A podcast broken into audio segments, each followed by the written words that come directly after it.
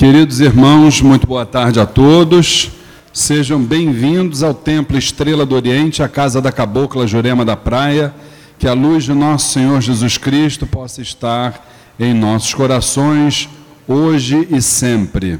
Como costumamos fazer no início das nossas atividades, vamos entrar em sintonia com o mundo astral, pedindo a intercessão de Zambi Maior, o supremo arquiteto de todos os planos de Oxalá Todo-Poderoso, dos sagrados orixás de Umbanda, dos mentores e dirigentes espirituais desta casa, a minha mãe, Cabocla Jurema da Praia, o Caboclo Sete Estrelas do Oriente e todas as sagradas falanges que trabalham neste chão, todos os agrupamentos vibratórios que militam na seara espiritualista, umbandista, Pedimos que vibrem sobre nós na tarde e noite de hoje, para que possamos ter a oportunidade sagrada de aprofundar nossos conhecimentos, de trocar emoções, sentimentos,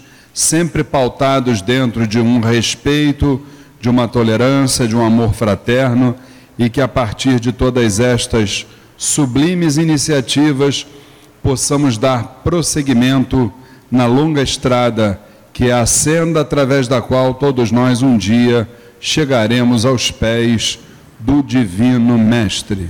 Que o Pai Amantíssimo nos permita dar por iniciada mais uma palestra do ciclo de palestras gratuitas do Templo Estrela do Oriente.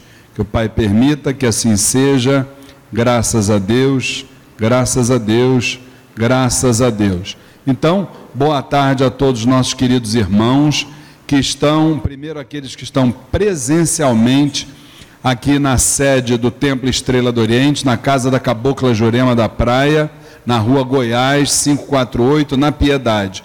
E também aos irmãos que nos assistem, né, que estão virtualmente prestigiando esta iniciativa através da nossa fanpage, a fanpage do Templo Estrela do Oriente, que é facebook.com barra Templo Estrela do Oriente.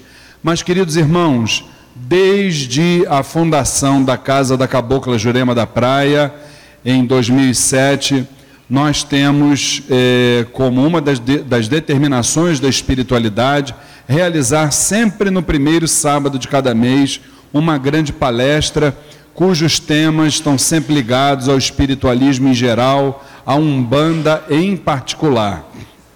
E hoje, que é a, a primeira palestra do mês do ano de 2018, né? Nós vamos iniciar com um tema que ele é muito importante, né?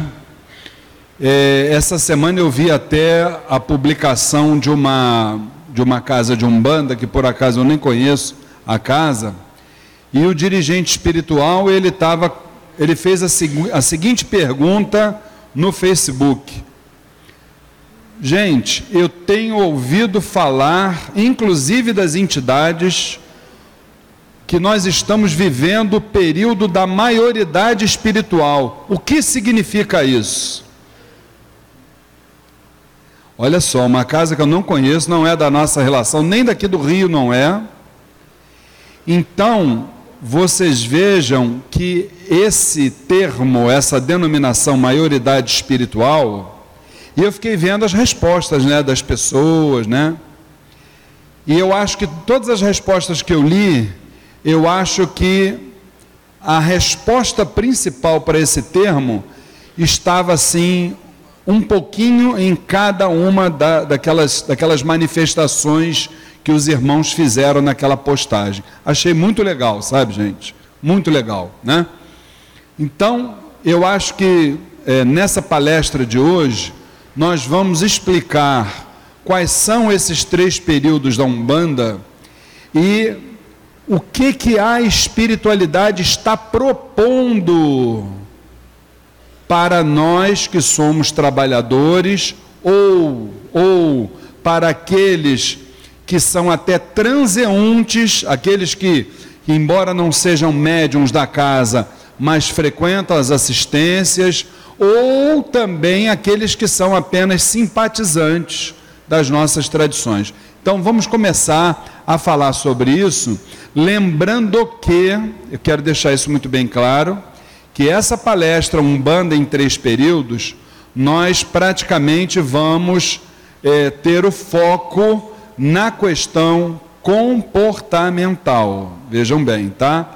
Fatos históricos nós vamos falar assim muito rapidamente, muito ampassando. Então, nesse primeiro slide, a realização da palestra é do Templo Estrela do Oriente. O tema Umbanda em três períodos, uma abordagem comportamental.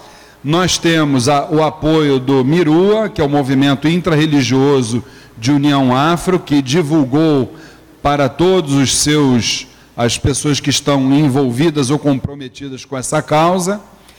É, o apoio também da querovoo.com, que é a agência de viagens do povo de Axé, e do curso Umbanda Sem Fronteiras, que iniciou na última quinta-feira a sua 19 turma, colaborando exatamente com esta questão da maioridade espiritual.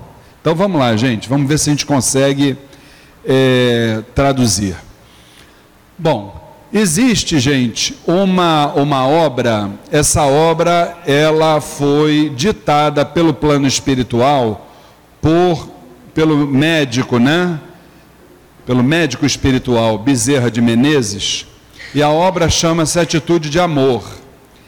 Através dessa obra, segundo Bezerra de Menezes, no plano espiritual, é, é, aliás, a obra chama-se Seara Bendita, né? A palestra que se chamou Atitude de Amor.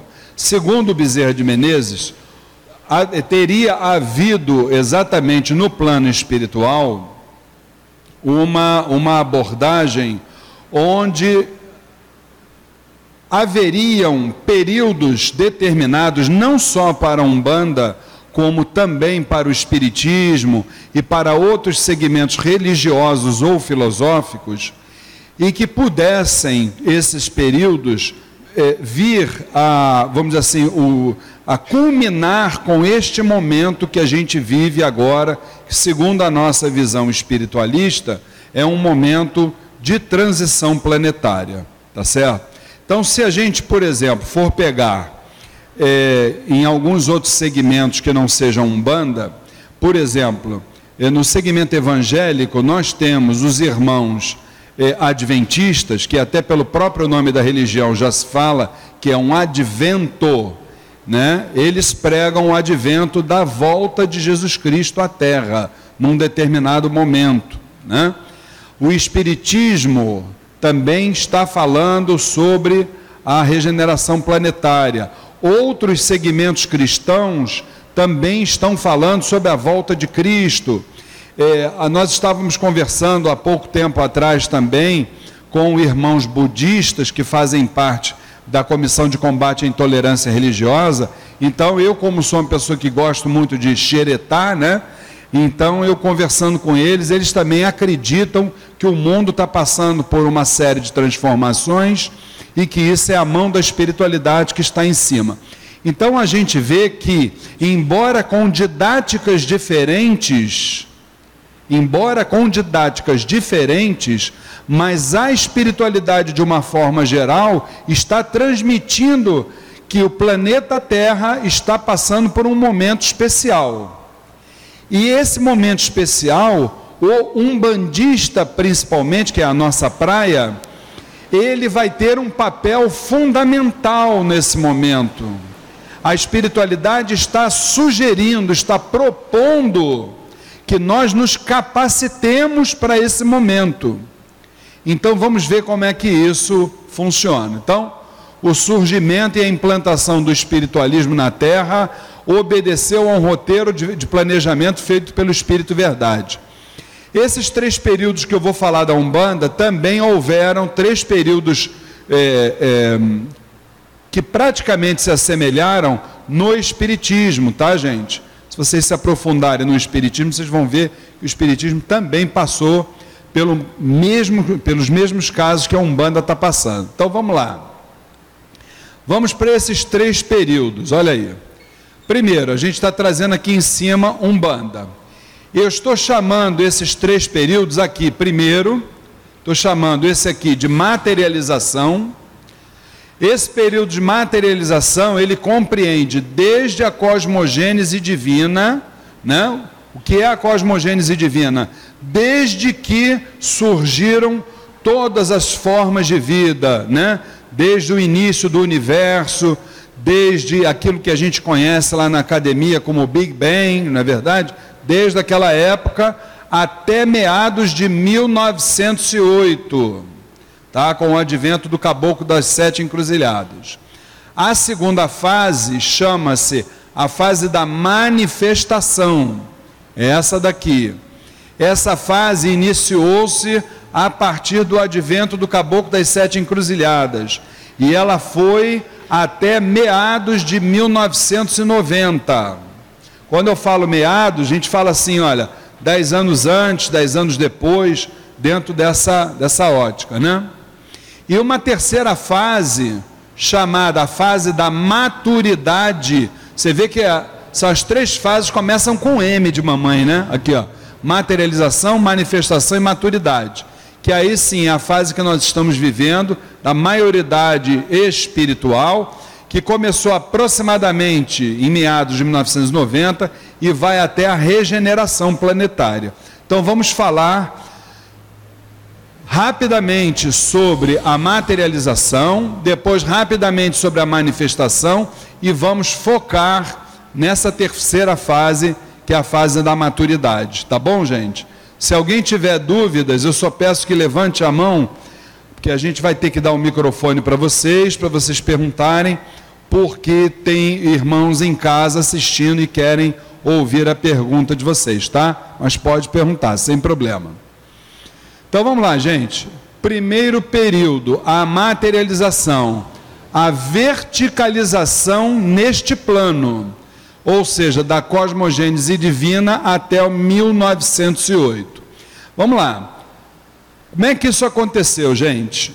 Isso vai variar é, de segmento religioso ou filosófico para segmento, tá? Mas dentro da nossa visão, nós poderíamos dizer que houve um fator catalisador que provocou o Big Bang, né? Então a gente pode falar da, da, da rebelião de Lúcifer, da queda dos anjos, então mais ou menos por aí. Houve um fator catalisador que provocou o início de tudo, né? é como se fossem os filhos de Zambi. Quem é Zambi?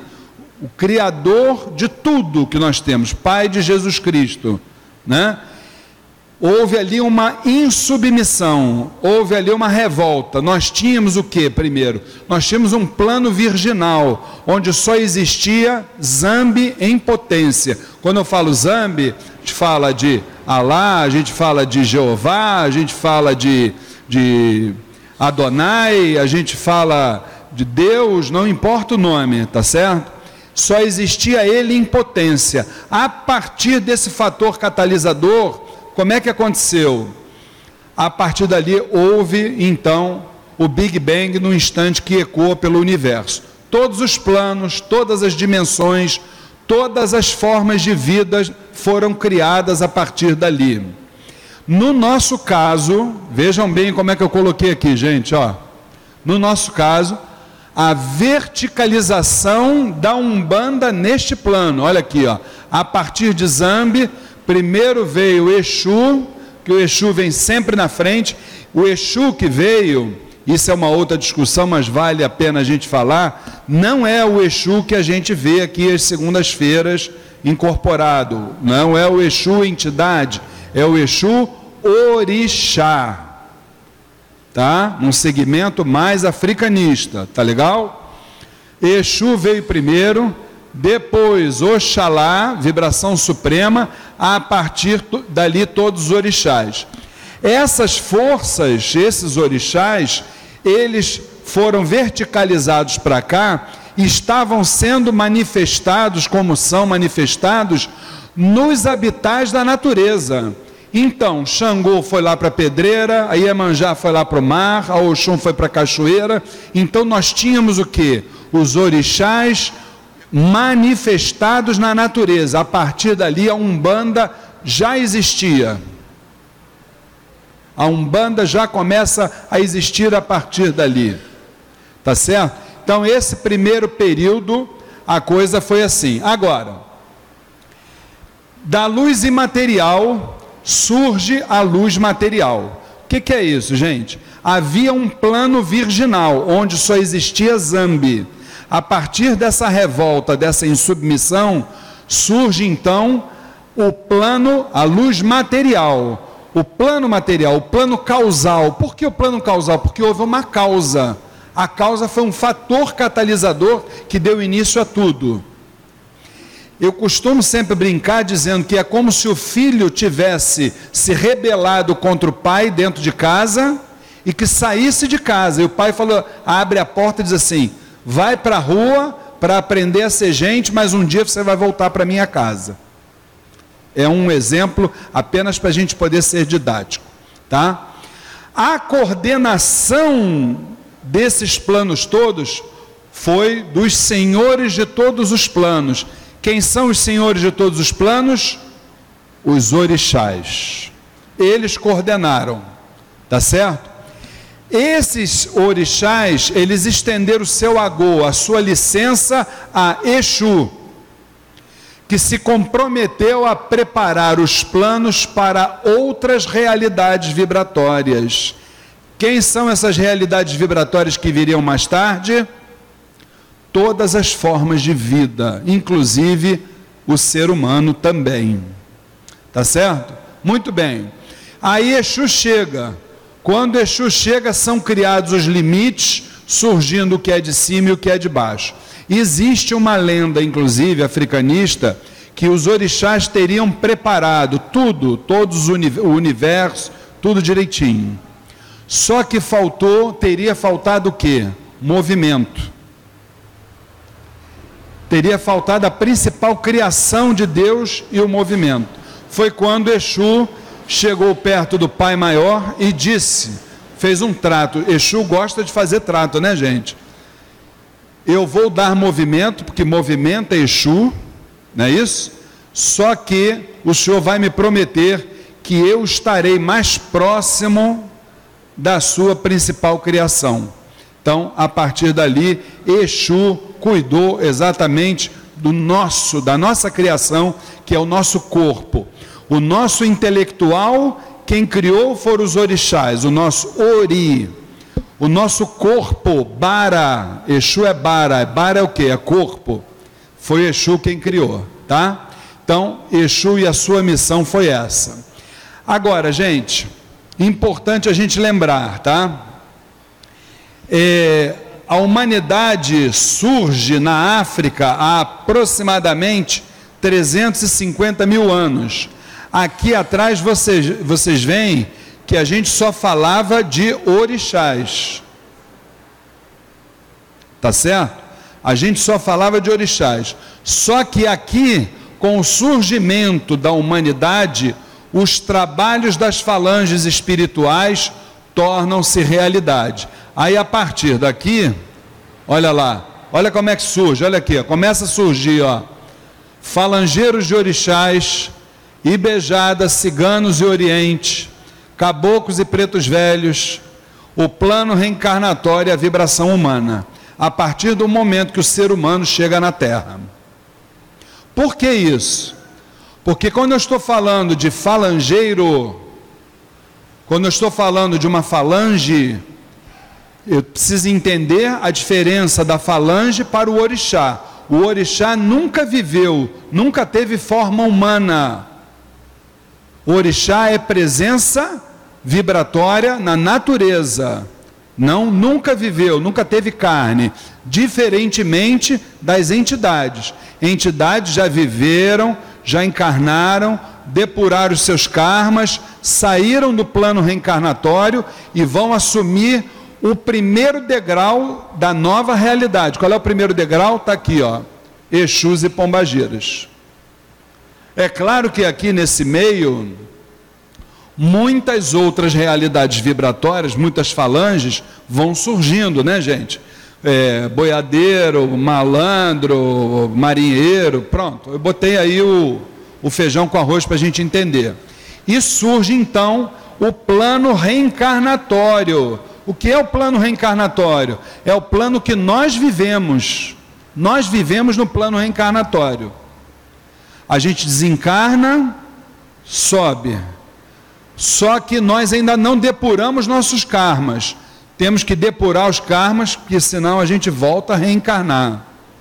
Tá certo? Só quando a gente depurar os karmas completamente é que a gente sai desse plano reencarnatório e absorve o primeiro degrau da escala evolutiva. Aí a gente não reencarna mais.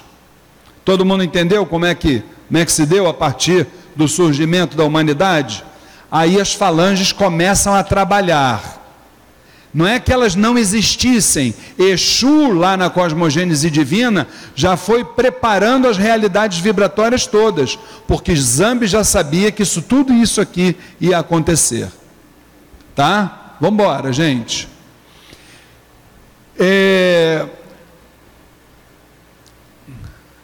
Eu queria mostrar para vocês também uma coisa interessante. Quando eu comecei a preparar essa palestra, eu, eu, uma coisa me chamou a atenção. Na mudança do primeiro período para o segundo período, reflitam comigo, gente. Muitos acontecimentos tiveram provocados pela espiritualidade que foram preparando a mudança do primeiro para o segundo período. Ou seja, da materialização. Perdão, fugiu aqui. Da materialização para a manifestação. Olha só. Primeiro deles, eu só trouxe aqui os principais e que foram fatores que contribuíram para que tudo acontecesse a partir de 1908. Vejam só.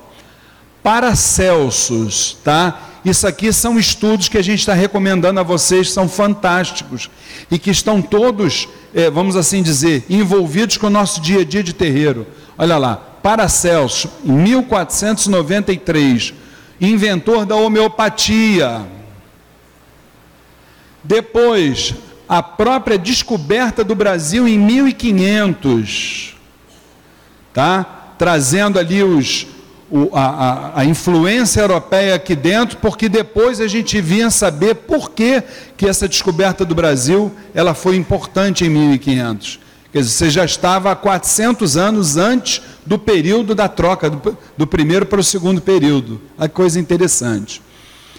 É, os maias, os incas e os silks, os índios silks, são três povos que, olha, os silks, inclusive, eles são considerados os responsáveis pelas primeiras manifestações espíritas. Né? Os incas no Peru também é um povo altamente místico, que tem lá uma das, uma das é, no, no, lá, em, lá em Machu Picchu, dizem que lá tem um daqueles que são considerados os buracos de minhoca alguns de vocês, se vocês não souberem o que é, que seriam exatamente determinados é, locais da Terra onde há uma grande concentração de magnetismo e a espiritualidade está ali presente.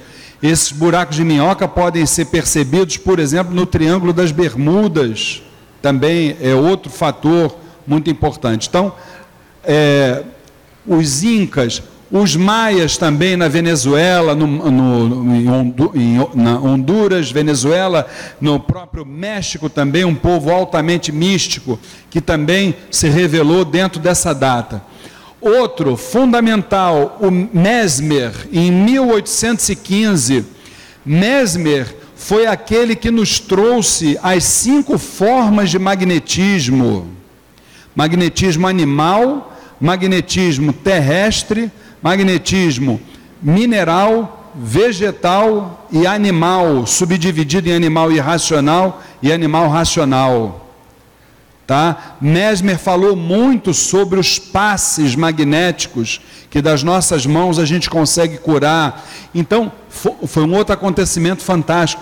Kardec, cerca de 1850, obviamente, Kardec foi fundamental para nós, codificando o Espiritismo, na é verdade, trazendo a, a, o Pentateuco, que é indiscutivelmente os cinco livros sagrados importantes para a formação de qualquer trabalhador espiritual, de qualquer ser humano, né?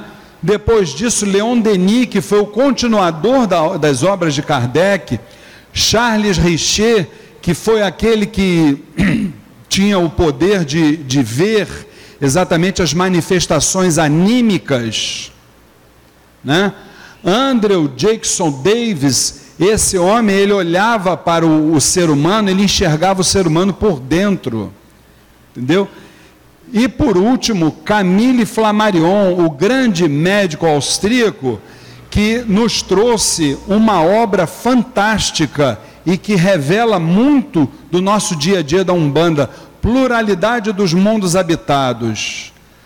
Nessa obra, Camille Flammarion nos diz que uma falange espiritual é composta por cerca de 400 mil espíritos atuando em multiplicidade e convergindo. Então, são autores, são alquimistas que nessa véspera da troca do primeiro período para o segundo período tiveram papel fundamental. É, a chegada dos escravos ao Brasil e em 1888 a abolição da escravatura. A chegada dos escravos ao Brasil, todo mundo sabe disso. Nós tivemos a partir da Bahia o candomblé de caboclos. Isso influenciou o africanismo dentro da Umbanda e que depois foi se contaminando pelo resto do país, descendo para o Rio de Janeiro. Então, vocês estão entendendo? Vamos pegando alguns fatores que aconteceram às vésperas dessa mudança do primeiro e segundo período. Você vê que é a mão da espiritualidade nisso aí, gente. Né? É, aí antes, antes da chegada de, do caboclo das sete encruzilhadas, olha aqui, ó, manifestações várias manifestações da Umbanda em Pernambuco, Maranhão, Bahia e Rio Grande do Sul. Essas manifestações não estão codificadas, não estão comprovadas, mas sabe-se que já acontecia trabalho de Umbanda em todos esses estados antes de Zélio Fernandino de Moraes. Quer dizer, parece que a coisa já estava realmente sendo preparada, né? E aí o mais importante acontecimento, olha lá, a anunciação da Umbanda e já no segundo período. A partir dali no segundo período, né? Em 1908, a gente sabe que a, a história do Zélio Fernandino de Moraes é uma questão assim muito interessante para a gente entender. A família de Zélio era é, muito católica, tinha nada, nada, nada, nada a ver com parte espiritual.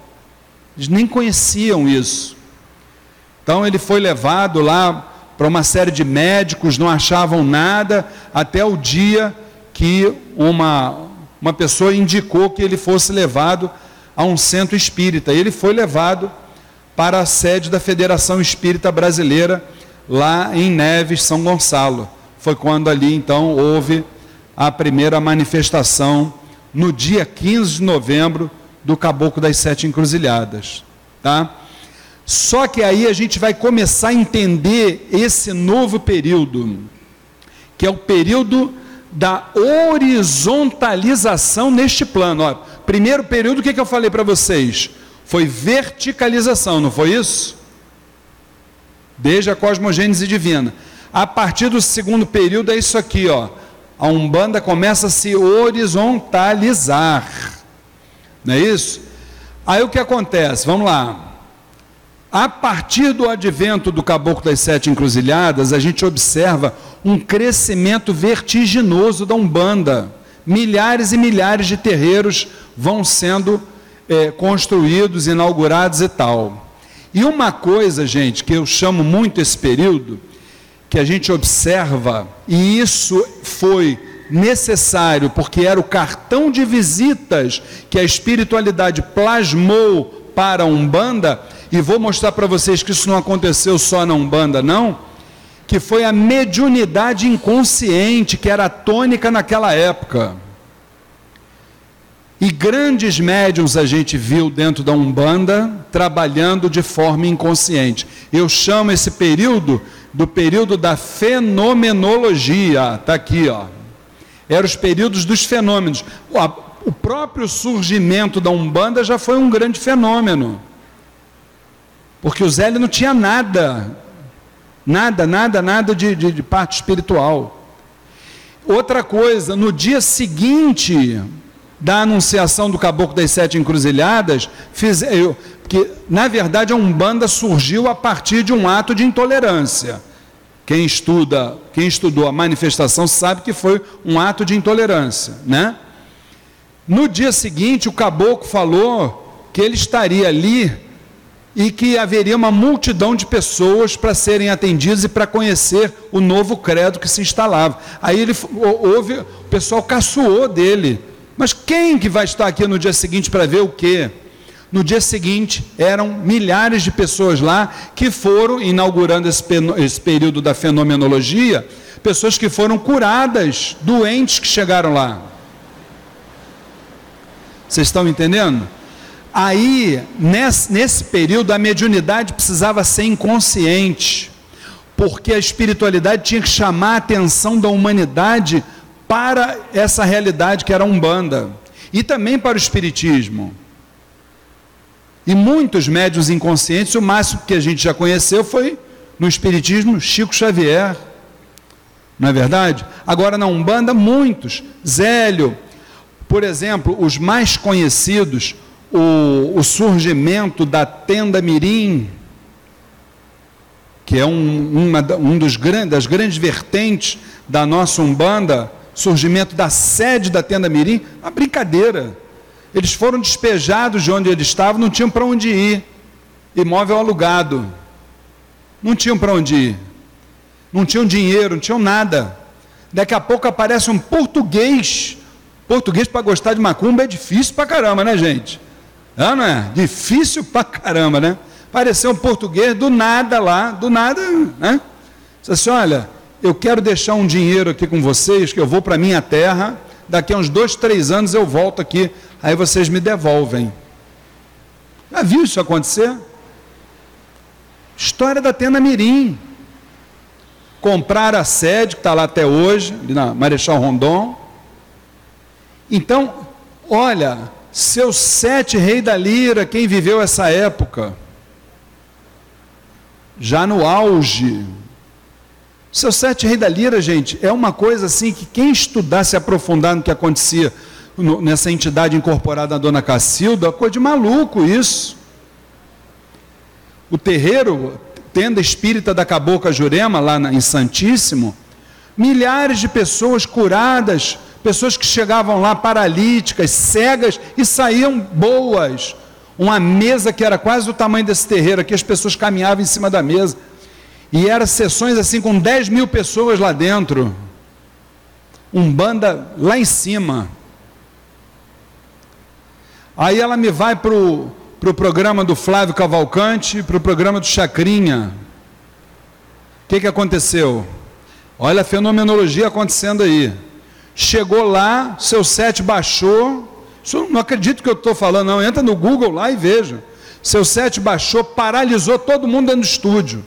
Todo mundo começou a se manifestar com a entidade dentro do estúdio. Todo mundo ficando torto dentro do estúdio. E não satisfeito com isso, tinham dois telespectadores especiais assistindo aquele dia. Sabe quem era? O presidente da época, não me lembro se era o Médici ou se era o. Acho que era o Médici, né? Em 1970 já não era o Médici. Vocês que são da antiga, eu sou da Xuxa para cá, gente. Eu acho que era o Médici. Era o Médici, né? Moral das, no auge do, do, do, do regime militar, ele e a mulher dele do lado. Daqui a pouco ele olhou aquilo ali e ele falou: Eu vou acabar com essa palhaçada agora mesmo. A mulher dele, que estava do lado, começou a ficar toda torta, virou para ele e disse assim: Não seja maluco de fazer isso. Mulher dele que nem disso não era. Vocês estão entendendo? Então, o Exu andava em cima de brasa. Eu estou falando ali dos testes, nos desenvolvimentos mediúnicos, os médios eram, eram testados para ver se podiam ir para o trabalho mediúnico através de testes de adivinhação. Vocês acreditam nisso?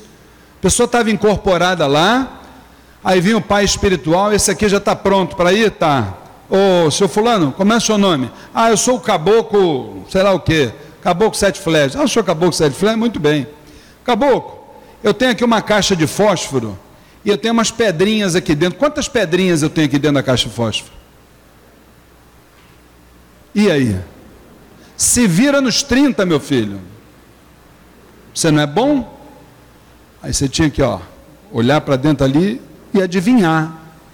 Entre outros testes, entre outros, que eu vi com esses olhos que é a terra de comer. Mas era uma outra época.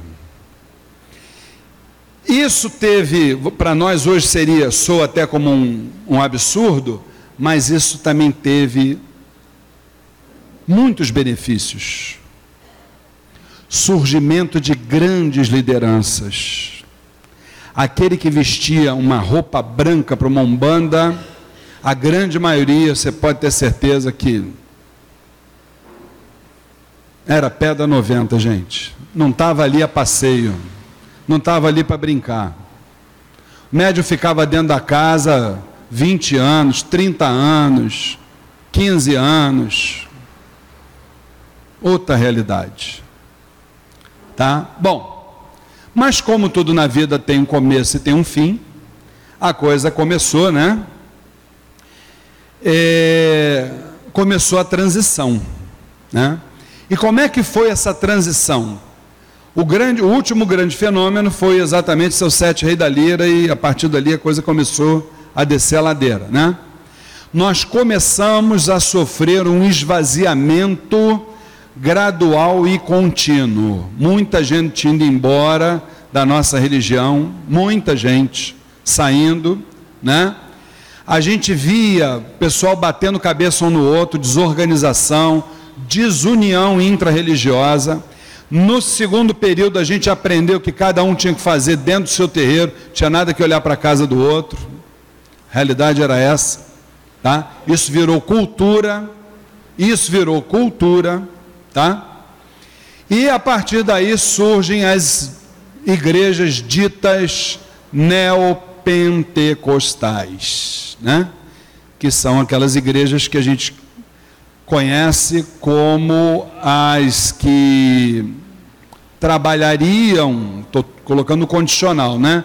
Com a teoria da prosperidade. Eu tenho nada contra a teoria da prosperidade. Acho que prosperidade, nós estamos aqui na Terra para prosperar seja materialmente, seja espiritualmente.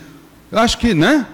Acho que nós temos que ser prósperos. Só que teoria da prosperidade, pulando etapas, prometendo aquilo que não se pode cumprir, negócio de pare de sofrer, complicado, gente. Tá? Só que aí tem uma coisa, aí começa o processo de reciclagem. Saiu quem tinha que sair, ficou quem tinha que ficar. Só que ficou quem tinha que ficar, coitados que ficaram. Que agora são os trabalhadores da última hora. Aqueles que vão carregar pedra, meu filho. Vão carregar pedra, pode ter certeza. Esse processo de reciclagem ele começa da seguinte forma: em primeiro lugar, muito lento, tá? A partir lá de 1990, muito lento, tá? É, a gente observa o seguinte: algumas características. Essas pessoas que ficaram, primeiro, em sua grande maioria, pessoas jovens e que têm um sentido investigativo muito apurado esse pessoal da nova geração de umbandistas, é aquele negócio que a gente via lá no período da fenomenologia, que era botar a vela aqui no meio, e o filho perguntava, meu pai, por que, que a vela é colocada aqui no meio? Meu filho, isso é mironga de santo, deixa isso para lá. Mais tarde você vai saber. Isso hoje em dia não cola mais não. Hoje em dia, se tu não der explicação direitinho para o teu médium, ele está dentro da tua casa, mas está ali na esquina, ali na outra casa de Umbanda, está indo fazer o jogo de búzios, está indo fazer ali tá. Ética, zero, tá? É a realidade. Tá? Agora, uma outra característica bem interessante, nesse período, nesse terceiro período, a gente começa a ter uma sintonia com a sociedade de uma forma geral. A sociedade já começa a enxergar um banda como algo muito além do que aquele trabalho que fica ali na encruzilhada. Que até então se pensava em Umbanda, quando você passava no, na rua, estava tudo sujo, chuta que é macumba, não é isso? Era isso? Agora começam a ver a nossa religião muito além disso, tá? Bom, Nesse terceiro período surge então a tão falada maioridade espiritual, gente. Mas por que, olha lá, por que que surge essa maioridade espiritual? Como é que era lá naquele período? O consulente chegava no terreiro, na fenomenologia, no segundo período ainda. Ah, meu, eu estou desempregado, estou precisando de um emprego, não sei o quê. Claro que naquela época não havia desemprego como hoje, né?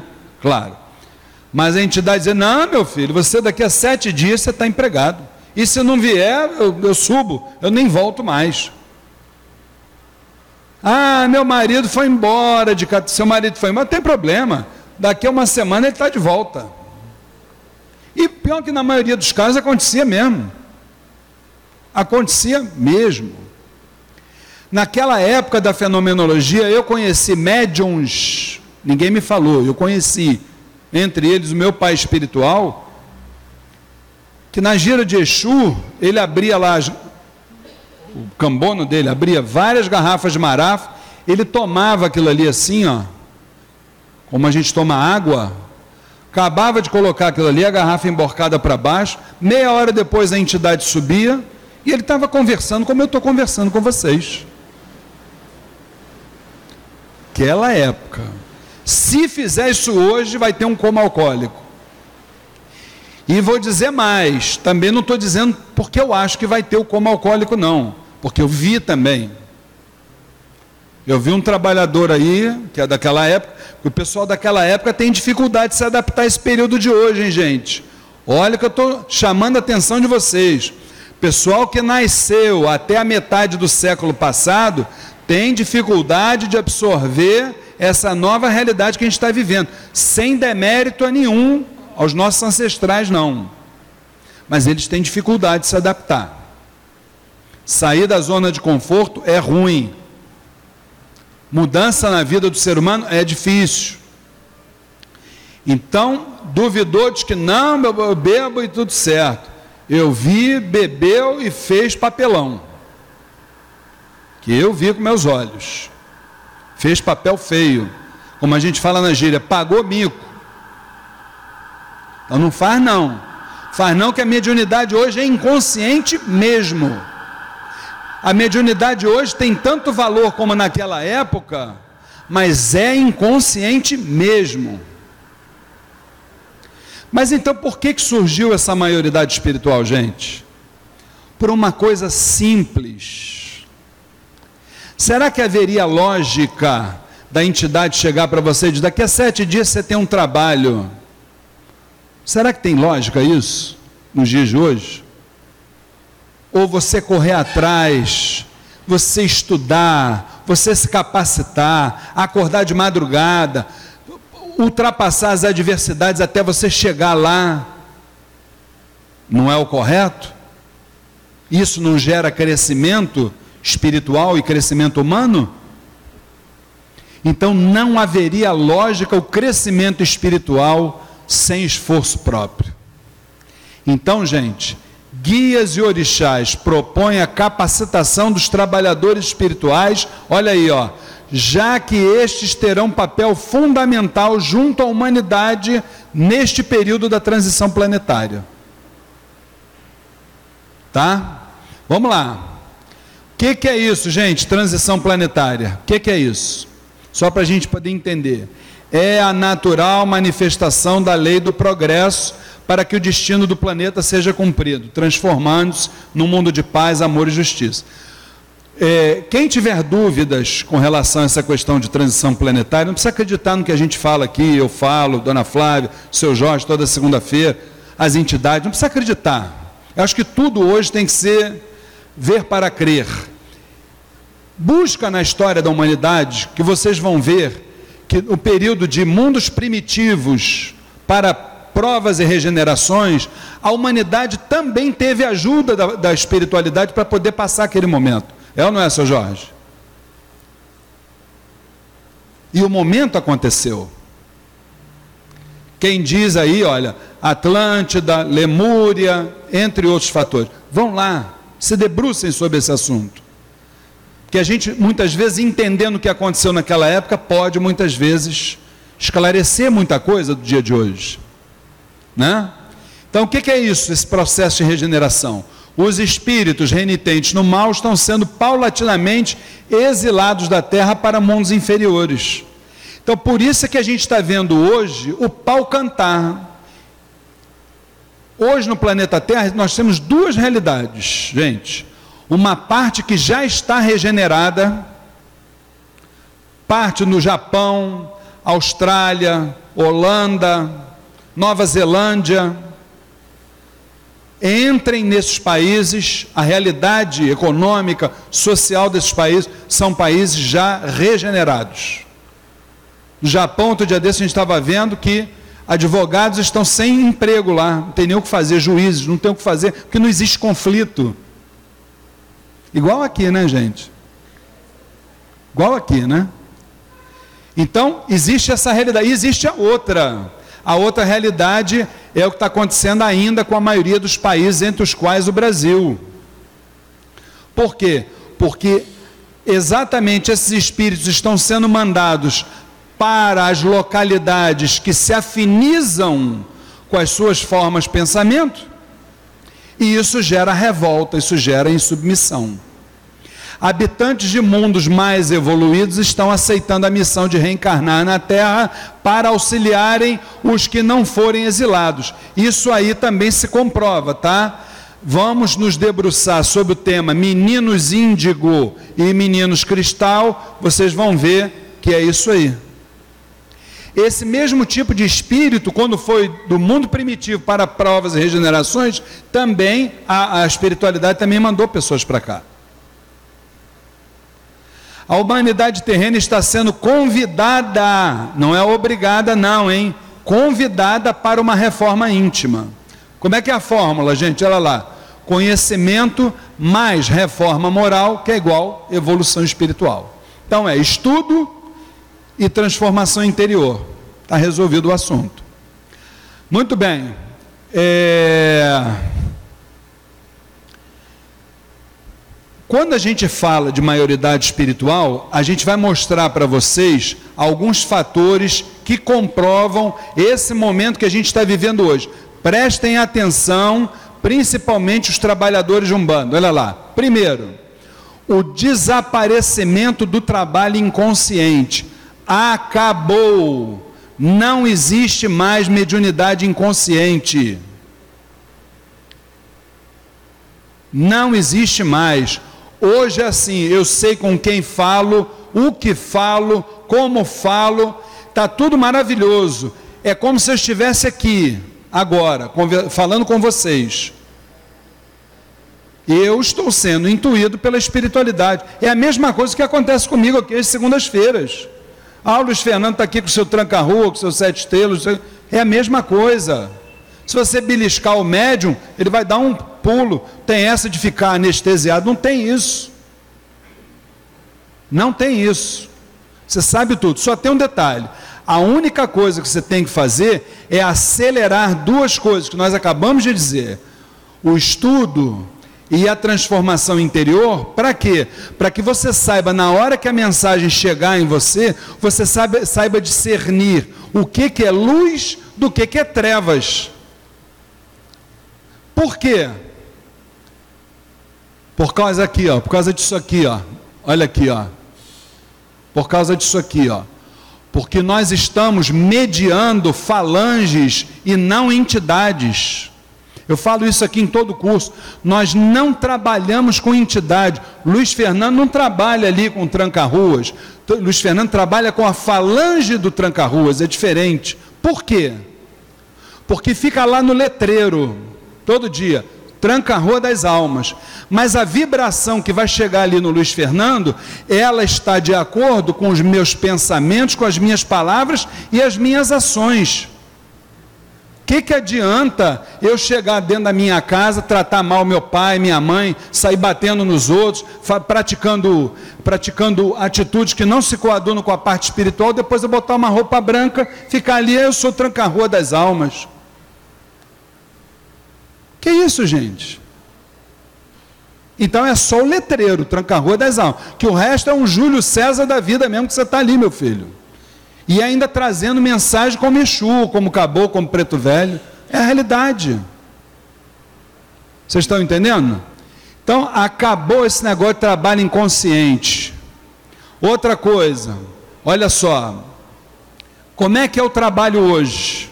Como é que as entidades fazem hoje? Elas nos limpam, isso eu falo toda segunda-feira, elas nos limpam energeticamente, elas nos reabastecem energeticamente e elas nos orientam. Orientar não é executar por nós.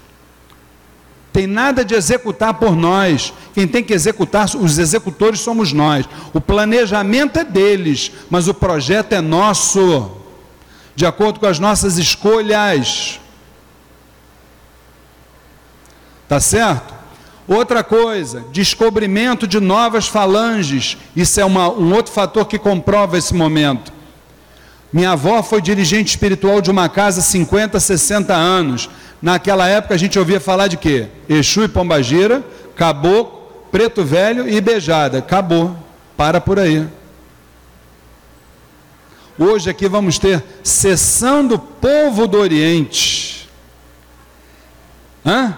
Nós temos aqui sessão de consulta com os ciganos, casas que trabalham com consulta com marinheiros, com boiadeiros, com malandros, entre outros. O que, que é isso? Isso é os ouvidos do discípulo que estão começando a ficar preparados para serem enchidos de sabedoria. As falanges, elas já existiam. Boiadeiro, malandro, elas sempre existiram. Só que nós ainda não estávamos capacitados para interagir com elas. Como não estamos ainda, outro dia, acho que foi ano passado, nós fizemos uma palestra aqui sobre as novas falanges de Umbanda. O que a gente começa a descobrir dessas novas falanges. Por exemplo, que os malandros têm uma, uma, uma especialidade na questão da dependência química. Que a falange da Ibejada na linha da poeira tem uma especialidade com crianças que nascem com defeitos congênitos. Então, isso com o tempo, com o estudo, com o aprofundamento, a gente começa a descobrir novas realidades. Entendeu? Outra coisa, surgimento de novas ferramentas terapêuticas. Esse novas vocês estão vendo que eu botei aqui entre aspas, né? Que a gente sabe que não existe nada novo, né? Mas ferramentas terapêuticas importantes. Própria apometria. Entendeu, gente? Então, é, outra coisa também fundamental que mostra essa maioridade espiritual que a gente vive a desmistificação do nosso credo, da nossa religião. Acabar com esse negócio de mandinga de santo. Mandinga de santo, desculpe o termo chulo, é o cacete. Você pode não conhecer, nós não somos obrigados a saber tudo, somos? Ninguém sabe tudo, gente. Eu uma vez, eu estava aqui numa turma nossa do curso Banda Sem Fronteiras, uma aluna chegou e disse assim: Seu Luiz, por que, que o senhor diz que a encruzilhada aberta é de Exu e de Pombagira a encruzilhada é fechada? Eu, hã? Boiei na hora. E fui sincero, falei para ela: desculpe, não sei porquê, mas eu vou procurar me informar e vou passar para você. A turma terminou, ela foi embora sem explicação. O dia que eu descobri, eu vim trazer. Foi o dia que chegou para mim um livro, uma obra maravilhosa, chamada Exu, o Grande Arcano, que foi um divisor de águas para mim, dentro da linha de Exu. E aí, com certeza, a gente veio aprender muita coisa também sobre essa falange. Entendeu, gente?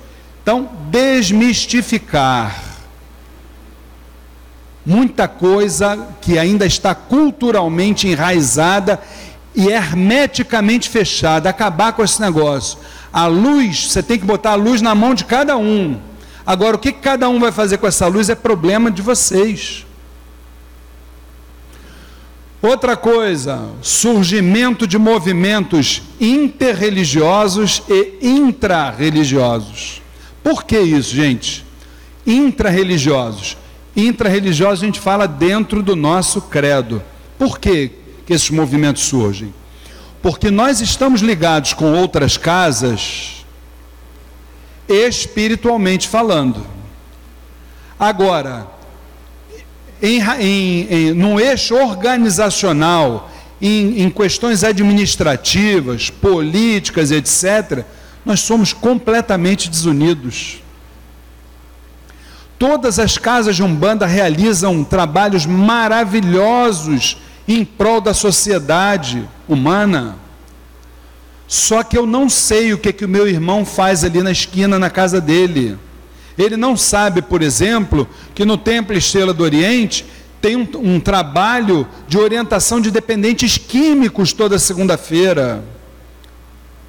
E se você for pegar na grande maioria das casas de Umbanda na, na, na assistência, você vai ver um grande número de dependentes químicos precisando de, de ajuda. Vocês estão entendendo, gente? Mas o vizinho ali da esquina não sabe que eu tenho isso. Por isso que nós precisamos nos aproximar. Uma hora dessa, o vizinho lá da esquina manda, olha, que, que o, o problema, por exemplo, da dependência química é um problema que foge muitas vezes, claro, claro, que cada caso é um caso, mas foge muitas vezes, inclusive, da competência das entidades. Porque o irmão que está, dependendo do estágio dele, que está enfronhado dentro de uma questão de dependência química, nem Oxalá vai resolver o problema dele. Ele primeiro ele tem que se curar organicamente, ele tem que se permitir o tratamento, senão não vai chegar a lugar nenhum. Vai ficar com banho, reza, banho, reza, não vai sair disso ele precisa de tratamento humano. O ser humano, ele é formado por quatro realidades que a gente não consegue, com certeza, desassociar. Primeiro, o ser humano é espírito imortal. O ser humano, ele é corpo físico. O ser humano, ele é indiscutivelmente emoção. Tem o seu emocional e tem o seu orgânico também. Eu, eu, eu falhei em alguma coisa. Vamos lá. Mente, foi a mente que eu esqueci. O ser humano é mente, corpo, espírito e a parte emocional. Esses quatro. E o quatro é o próprio equilíbrio, né, gente? Dentro da numerologia, né? O quatro representa o equilíbrio. Então, isso é o ser humano. Então, eu não tenho condições de atender um, um, um um ser humano apenas numa parte espiritual se o problema dele é orgânico. Uma coisa tem caminhado lá da outra. Terreiro de Umbanda hoje deixou de ser apenas e tão somente uma casa para cuidar da parte espiritual. Terreiro de Umbanda hoje, como nós temos um trabalho aqui de, de, de, de ação social maravilhoso quando outras casas têm trabalhos maravilhosos de ação social também. Eu conheço casos que tem, tem explicadora, tem professora particular para dar aula de graça para os alunos. Entendeu, gente? Então, e são fatores que comprovam o surgimento da maioridade espiritual. E por último, que eu quero mostrar a vocês, essas novas lideranças que estão surgindo hoje, embora ainda não seja a nossa realidade, mas esses novos dirigentes, eles estão atentos a esse momento que a gente está vivendo e a necessidade que nós temos de estudo e de transformação interior. E graças a Deus o Miru está permitindo que a gente possa interagir com esses novos dirigentes. Nenhum demérito aos dirigentes antigos que contribuíram enormemente com o legado que a gente recebeu hoje, sem dúvida nenhuma. Mas a nova geração está aí buscando algo novo. Tá? Gente, são quatro horas em ponto, nós vamos dez minutinhos para um intervalo, tomar um cafezinho, a gente já volta. Eu quero segunda, é, no, segundo tempo que vocês façam perguntas e vamos debater esse assunto aí, tá bom? Já já a gente volta. É um pé lá e outro cá. Alô? Bom, vamos voltar aqui então no segundo tempo da nossa palestra. A Umbanda em três períodos, uma abordagem comportamental. Bom, então nós dentro dessa realidade da maioridade espiritual, acabamos de falar sobre os fatores que a comprovam dentro da nossa visão. Agora, a gente vai falar é, o principal, que são os desafios no desenvolvimento de um trabalhador, tá certo? No trabalhador do nosso segmento. Vamos embora. Primeiro, a convivência inter e intrarreligiosa. O que, que é isso? Meu lugar, hoje, já há muito tempo, mas hoje as religiões, os adeptos da religião de Umbanda, esses adeptos estão sofrendo é, muito em relação à postura de alguns mal evangélicos que Veja bem, é, eu tenho uma teoria comigo de que não existe intolerância interreligiosa. Eu tenho uma teoria comigo que o que existe é uma disputa pelo mercado da fé. Para mim é isso. É bem diferente. Tá? Para mim é a realidade nua e crua. Porque, em primeiro lugar, eu tenho muitos amigos, muitos amigos que são evangélicos, e esses podem ser chamados realmente de evangélicos, porque aquele que, que se utiliza do evangelho de Jesus Cristo jamais vai fazer nada contra o seu irmão. Isso aí, tá? Então, aquele que entra numa casa de axé para quebrar, para depredar, para falar mal, pelas emissoras aí de televisão e de rádio aí que ficam exatamente fazendo aquelas aquelas vamos dizer assim, aqueles espetáculos circenses, né, dizendo dizendo que a entidade que está ali se contorcendo e tal, aquilo ali nada mais é do que uma tentativa de ter cada vez mais adeptos. Tanto é que o lema pare de sofrer é exatamente para atrair a pessoa que não tem um mínimo de discernimento. Tá? Então isso é uma disputa pelo mercado da fé. Não é intolerância religiosa. Agora, diferentemente dentro do nosso segmento. Dentro do nosso segmento é uma, é, do nosso segmento é uma intolerância intrarreligiosa. Essa sim. Por quê? Porque aquela intolerância que faz pouco caso, que faz caçoar, dá um banda feita ali na esquina pela outra casa. Você está entendendo como é o negócio?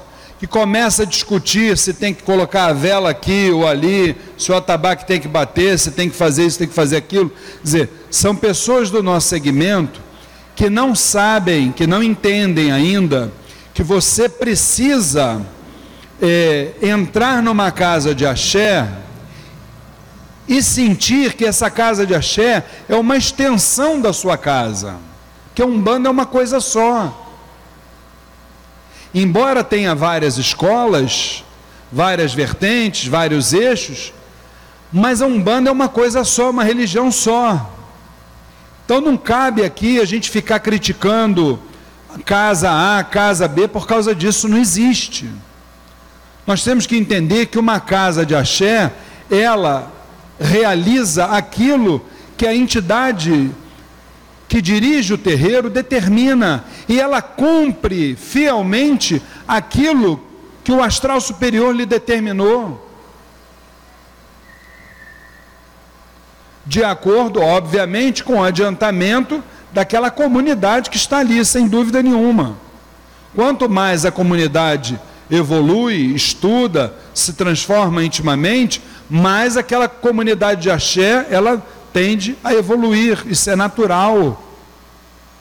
Agora, daí criticar, e esse tipo de postura só prejudica o nosso movimento, porque nós temos que nos ver não nas formas, mas na essência, e a essência está ali em cima do gongá, olha ali, ó, a imagem de Oxalá.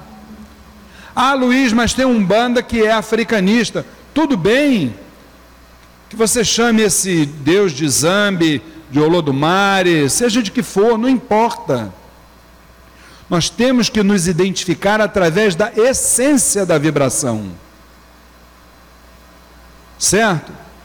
Outra coisa, outro desafio nesse momento da maioridade espiritual, que é a questão da doutrinação do corpo mediúnico, gente.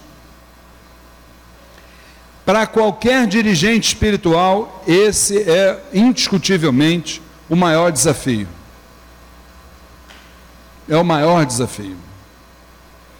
É o maior desafio porque porque o trabalhador existe realmente existem mensagens da espiritualidade que nos dizem que os frequentadores de uma casa religiosa estão doentes estão indo para uma casa religiosa para se tratar.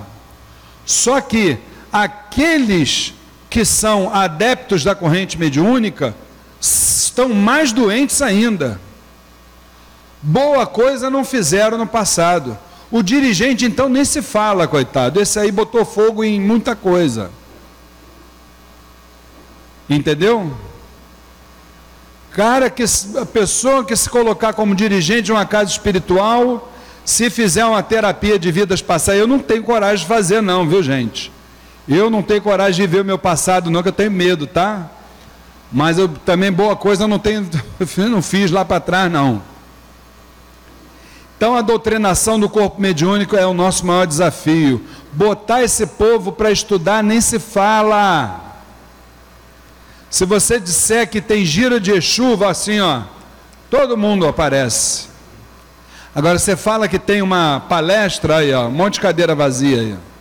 Se essa hora tivesse acontecido na gira de Exu, estava lotado aqui. Ainda é a realidade nossa. Isso é por causa de quê? Porque o pessoal ainda não despertou.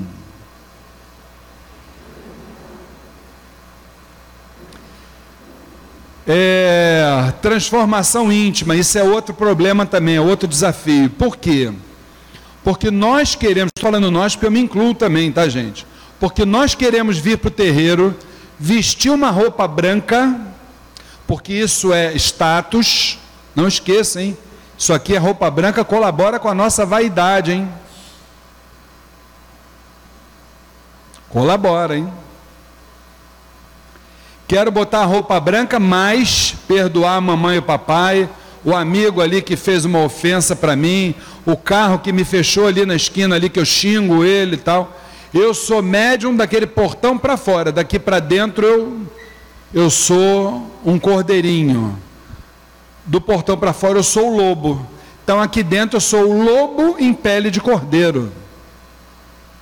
Mas quem na verdade você é? Você é aquele homem que está lá fora ou esse com a carinha angelical que está aqui dentro?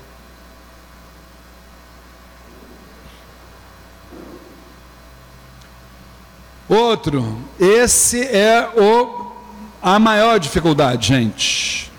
O comprometimento com a causa. Essa é a maior dificuldade. Tá? E vou dizer mais, hein? Tem muitos médios que não gostam que eu fale sobre isso, tá? Negócio de envolvimento e comprometimento. Se milindram. Se milindram. Tá? Mas eu falo. Gostou, gostou, não gostou. Porque a nossa a nossa posição enquanto orientadores não é ficar dando hum, beijinho, risadinha e o resto da vida não dá. Não rola. Tem que abrir os olhos. Tem que respeitar o momento de cada um? Tem que respeitar o momento de cada um. Mas tem que abrir os olhos dos trabalhadores. Tem que abrir. Porque faltam sem razões aparentes, faltam muito. Muito. E por motivos fúteis. Vou dizer um caso para vocês, para vocês verem como é que nós, os nossos trabalhadores de terreiro ainda não se aperceberam da responsabilidade que nós temos. Vou contar um caso para vocês. Eu tenho, eu tenho alguns carros alugados como Uber. Um dos motoristas que trabalham comigo, esse motorista é evangélico. Então, eu de vez em quando eu tenho alguns clientes meus, que eu também sou dono de uma agência de viagens, tem uns clientes meus que eu coloco para esses motoristas servirem. Tá certo? Muito bem. Então chegou um dia que tinha que buscar um cliente no aeroporto. A corrida que ia ser paga para ele era três vezes mais do que ele ganharia no Uber. Estou dizendo três vezes mais.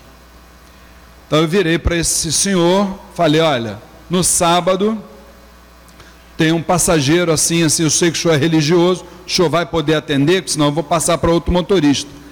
Ele falou para mim, Luiz, embora eu esteja precisando, embora minha família esteja precisando, já que eu pago, eu pago aluguel do carro, infelizmente eu não posso por causa da minha religião. Eu nesse dia eu tenho que estar a serviço da minha religião.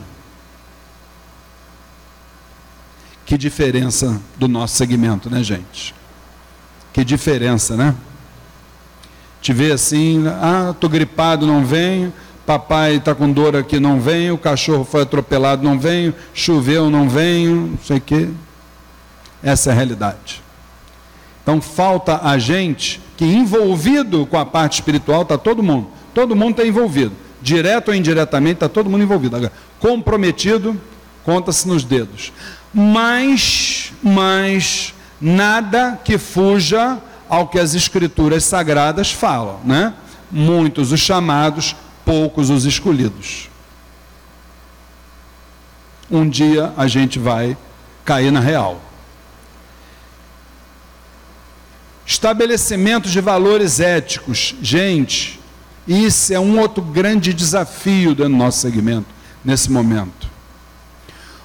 Médium de umbanda troca de terreiro como a gente troca de roupa. Não esquenta mais lugar. Negócio como era antigamente, médio ficar 15, 20, 25 anos, 30 anos numa casa, psh, acabou. Não existe mais. Acabou. Nesse ponto, olha, eu tiro o chapéu e bato palma, ainda bato palma, porque também já está acontecendo lá também. Bato palma para os irmãos dos candomblés. Bato palmas. A hierarquia deles. Deu? Pedir benção ao pai, conversar com o pai sempre que, que as coisas assim necessitam. Bato palma. Bato palma mesmo. Difícil ver isso dentro da nossa Umbanda. Tá difícil, cada vez mais difícil. Outra coisa ligada a isso, o imediatismo. Imediatismo é o seguinte: chega Luiz Fernando, eu ouvi, minha entidade me falou que eu tenho que abrir uma casa. Eu já começo a. Já ligo as antenas, né? Coloco logo um pé atrás, assim, sendo muito franco. Muito franco. Porque o problema é que as pessoas não compreendem o que, que é isso quando a entidade diz: você tem que abrir uma casa? As pessoas não entendem que você não tem que abrir uma casa para essa casa abrir amanhã, não é isso. Quando a entidade está dizendo para você, você vai ter que abrir uma casa, é para que você possa abrir seus olhos, primeiro lugar, primeiro lugar, abrir os seus olhos para que você saia do estágio de envolvido com a religião para você passar para o estágio de comprometido, que é bem diferente. Para que o dia que você for ser coroado, babalorixá, dirigente espiritual, seja uma coisa, aquela ritualística possa ser apenas e tão somente um simbologismo do que veio acontecendo ao longo da tua trajetória mediúnica. Só que as pessoas fazem diferente. A pessoa primeiro pensa na ritualística, na vaidade, em coroar, em botar algum, botar isso, botar aquilo, e turbante, não sei o quê, bababá, bebê. Mas e o por dentro? O por fora está lindo, por fora está maravilhoso, mas e por dentro? Você plantou o que, filhão? Não, mas eu tenho que ir porque aí começa a pular as etapas. E é o que acontece hoje. Então isso, esse imediatismo é indiscutivelmente um perigo. Por quê? Porque a espiritualidade diz para nós o seguinte: aquilo que começa errado não pode terminar bem. Gente, você já está dentro de um terreiro de umbanda trabalhando, sossega teu facho. Vai aprender. Busca ensinamento, cara. Se um dia isso viesse a apresentar na tua frente, você vai ser avisado.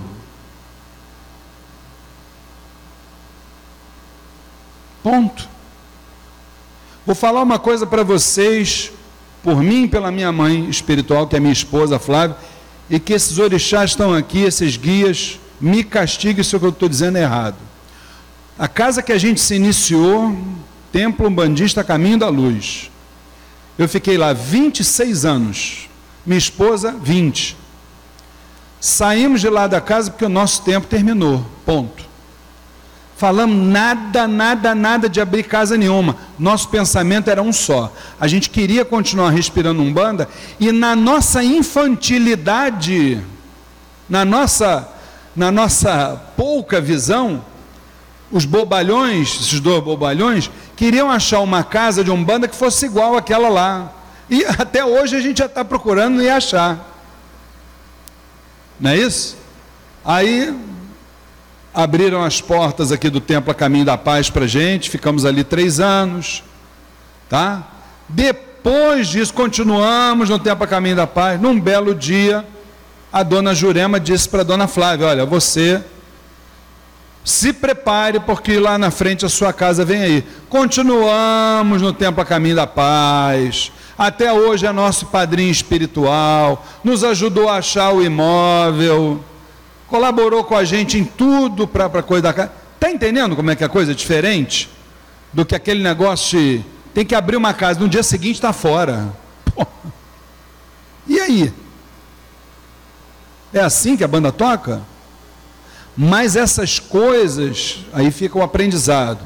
Essas coisas, a gente vê, e quando a gente recebe isso, Normalmente assim, seu Luiz Fernando, dona Flávia, quero conversar com vocês dois. Pronto, já era. Né? Ah, sabe, né? Tem bomba aí, né? Tem bomba. Ah, porque a entidade veio dizer papapá, por isso eu estou saindo da casa. Vem cá, isso é uma pergunta, um pedido de orientação ou é, já é a, a decisão sua? Não, é minha decisão. Então pronto. Vai com Deus, seja feliz. Se é decisão, eu vou interferir nisso, Deus me livre. Vai com Deus. Ué, se precisar de mim, as portas estão abertas ali. Mole não, gente. Aí no dia 1 de maio de 2013, chega do Astral Superior uma nova instituição que tem a proposta um pouco diferenciada para o nosso segmento. Movimento Intrarreligioso de União Afro, Mirua. Vamos lá, o que, que ele significa? Uma renovação nas referências comportamentais sem as quais os nossos terreiros correm o risco de estacionarem no convencionalismo que marcou os primórdios do nosso credo. O que, que é isso, gente? Os primórdios do nosso credo. Cada um fazendo a sua umbanda. Cada um por si, Deus por todos. Mirua não. Proposta do Mirua é: você faz a tua umbanda aqui dentro e dá mais 10% do teu tempo precioso para você se dedicar, para você dar a mão a outras casas que estão surgindo aí e que precisam da ajuda também da sua casa. Entre outras iniciativas que o Mirua tem feito. Essa foi a proposta inicial do Mirua, mas que infelizmente também a grande maioria dos umbandistas, eu já estou lá no terreiro, eu já dou o meu ectoplasma lá, até parece que uma vez eu achei maravilhoso o que um dirigente falou. Um médium virou para o dirigente e falou assim: oh, meu pai, eu não preciso pagar mensalidade, porque eu já estou aqui incorporando e dou o meu ectoplasma. Aí o pai espiritual falou, é, falou assim: é meu filho, mas não é com um ectoplasma que eu pago conta de luz no final do mês. Mas essa foi para o caderninho, viu gente? Alguns objetivos gerais do Mirua, vamos lá oferecer ferramentas para evolução intelectual, moral e espiritual progressiva das comunidades de terreiros. Isso Mirua tem feito com muita propriedade, tá? Mirua tem trabalhado por muitas comunidades de terreiro, hoje está de braços abertos para os nossos irmãos também do candomblé, do espiritismo, muitos projetos acontecendo aí, né? Estimular o surgimento de novos templos. Só ano passado, Mirua só no dia 7 de junho, aqui nesse chão, nesse chão aqui onde vocês estão, o Mirua recebeu aqui 80 casas de Umbanda de Candomblé e que com um, uma parceria fechada com a Defensoria Pública Geral do Estado do Rio de Janeiro, a gente orientou esse povo para se eh, legalizarem gratuitamente. Esse é outro trabalho que o Mirua desenvolve também. Caso queiram, é só falar com a gente. Colaborar para o aperfeiçoamento daqueles que já se encontram desenvolvendo os sagrados trabalhos fraternos, contribuindo para que se mantenham firmes nos sublimes propósitos para os quais foram idealizados. Então, a gente tem uma série, o Mirua tem uma série de iniciativas que realmente colaboram, inclusive, com as casas que já têm muitos anos de caminhada. Né? Agora, precisamos entender uma coisa a união do movimento umbandista só será possível através do estudo. Por quê?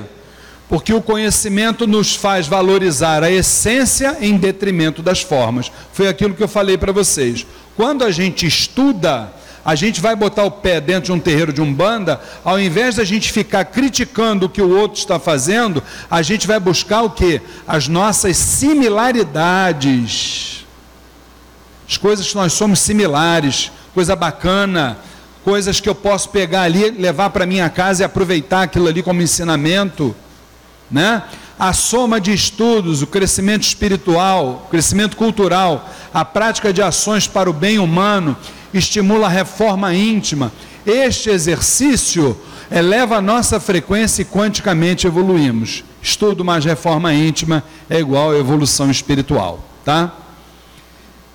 Gente, finalizando, nossos guias e orixás, sempre atentos ao progresso do ideal traçado por Zambi Maior, deixam claro no dia a dia dos nossos templos os alertas indispensáveis para o momento que nós atravessamos, tá? A gente está vivendo indiscutivelmente um momento especial. Acho que todos aqueles que são trabalhadores de Umbanda deveriam, deveriam prestar atenção a esses sinais porque esses sinais, eles são sutis. Só quem se permite entender o que são esses sinais, primeiro você tem que se permitir para que você possa exatamente entender esse processo. Tá? E a nossa eterna gratidão aos mentores espirituais de todas as comunidades de terreiros, inclusive aqui a gente vê irmãos de outras casas que estão nos assistindo, pelo Facebook do Templo Estrela do Oriente, nós também estamos recebendo várias manifestações de carinho. A gente agradece muito a todos, tá certo? Conheçam o que é o Mirua, acessem a página do Mirua, o Facebook do Mirua e, compareçam para a gente poder trabalhar. É, no próximo dia 25 de fevereiro, o Mirua vai estar realizando aqui na sede do Templo Estrela do Oriente e é a sua sede emprestada também, né? Às 9 horas da manhã de um domingo, nós vamos estar realizando aqui o primeiro fórum é, do planejamento político estratégico da parte do Miru, o seu Jorge é um dos representantes do Miru, quem está liderando esse trabalho, junto com irmãos de outras vertentes. E nesse fórum, para vocês terem uma noção, nós vamos estar recebendo as demandas da Umbanda e do Candomblé e vamos colocar isso numa plataforma.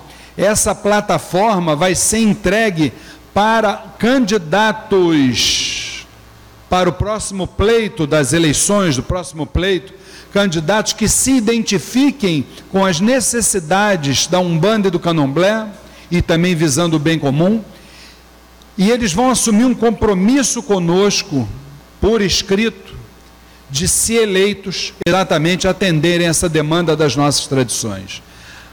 O Mirua, junto com outros segmentos, está trabalhando pela renovação política desse país e, principalmente, por uma conscientização do nosso povo, uma conscientização política da necessidade que nós temos nesse momento de entender que política é necessário, acabar com aquela com aquela jargão infeliz que a gente sempre escutou, e costumo dizer que esse jargão é um jargão infeliz, que infelicitou muita gente, que política e religião não se misturam, não se mistura quando é para o mal, porque o maior político que apareceu nesse planeta está ali em cima do nosso gongá, ó. Foi o maior político que apareceu nesse país. Se a gente não sabe, Zélio Fernandino de Moraes, aquele que, que teve o caboclo das sete encruzilhadas, ele foi um político. Bezerra de Menezes foi um político, entre outros. Então o problema não é a política, o problema é a nossa falta de consciência, o nosso comodismo. Então nós temos hoje que buscar o atendimento à demanda para o nosso segmento. Nós fomos, com certeza absolutas, nós, nós fomos vilipendiados esse ano, principalmente por essa, por essa administração municipal que está aí. Estamos sendo, esse ano que passou. Muita coisa que as nossas comunidades de terreiro necessitam e que não estão sendo atendidas. A gente precisa entender que quando uma, uma família vem buscar uma cesta básica dentro de um terreiro de umbanda, ela está deixando de ir lá no Bolsa Família, está poupando dinheiro público.